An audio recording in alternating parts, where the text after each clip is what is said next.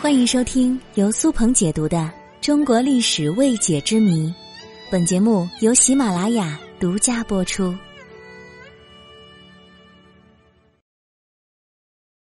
古代不能通婚的几个姓氏，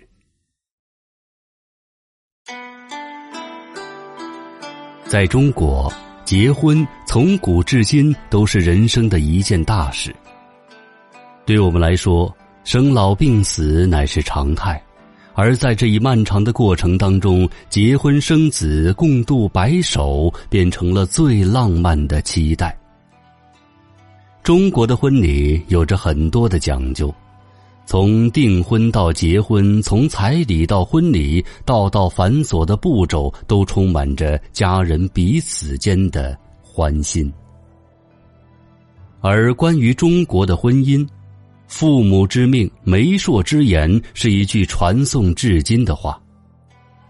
虽然现代看起来这句话好像并没有那么重要，但是仍旧有着一定的作用。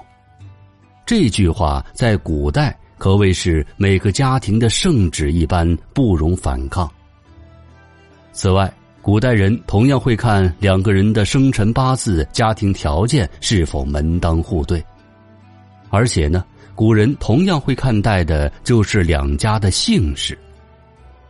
提到这里，你对古代不能通婚的几对姓氏有过了解吗？本集我就和大家来说一说。不能通婚的第一对姓氏就是秦越中对立。看到这两个姓氏，我想大家都应该明白其中的缘由。大将军岳飞在南宋初年战功赫赫，但最终却因为秦桧的煽风点火而命丧黄泉，甚至害得岳飞遗留下来的子孙后代在那段历史当中逃难四方，生存艰难。杀父之仇不共戴天，秦桧这几近灭族的深仇大恨，岳家自然不能就此姑息。于是，秦越两家互不通婚，就这样产生了。第二个就是朱李间的较量。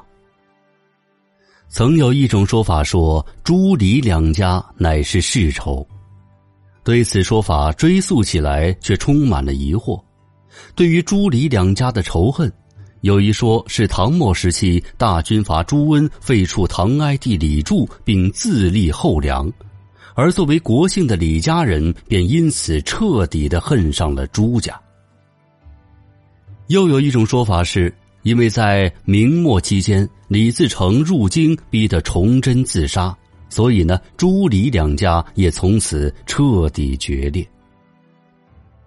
无论是以上哪种说法。归根结底，朱李两家的较量源于国仇家恨之中，也正是因此，才使得朱李两家的后代约定彼此之间互不交往、互不通婚。第三对姓氏是潘武之间。看到这两个姓氏，大家首先想到的肯定是《水浒传》当中的潘金莲和武大郎了。武大郎因为妻子潘金莲红杏出墙而死，武松最终被逼杀嫂。本来这只是小说中的故事情节，但是奈何因为《水浒传》这部小说影响力太大，最终致使潘武两家不允许通婚。第四对就是梁祝之间不通婚。梁祝两姓与潘武极为相似。作为中国式的罗密欧与朱丽叶，梁祝一直深受国人喜爱。而在现实中，其实梁和祝两个姓之间并无仇怨，反而互相交好。他们两个姓之间只是为了避免梁祝的悲剧再次发生，才有了梁祝不通婚的说法。第五对就是杨家和潘家。杨家和潘家的仇恨，主要是源自杨家将传奇中的故事。因为潘仁美、杨令公死在了辽军战营里，同时，杨令公的几个儿子，就是杨家将的七狼八虎，也战死沙场。正是因为这件事发生之后，杨家一直对潘家是恨之入骨，甚至将不准和潘姓通婚写到了族谱当中。不过，这只是小说中的说法，其内容有些过分的夸大其词。但是没办法，这部小说影响力太大，还是给两家。造成了影响，而现如今，随着时代的不断发展，人们都是自由恋爱，只要有爱就能结婚。所以说，如今在大家的眼里，对姓氏已经没有那么在意了。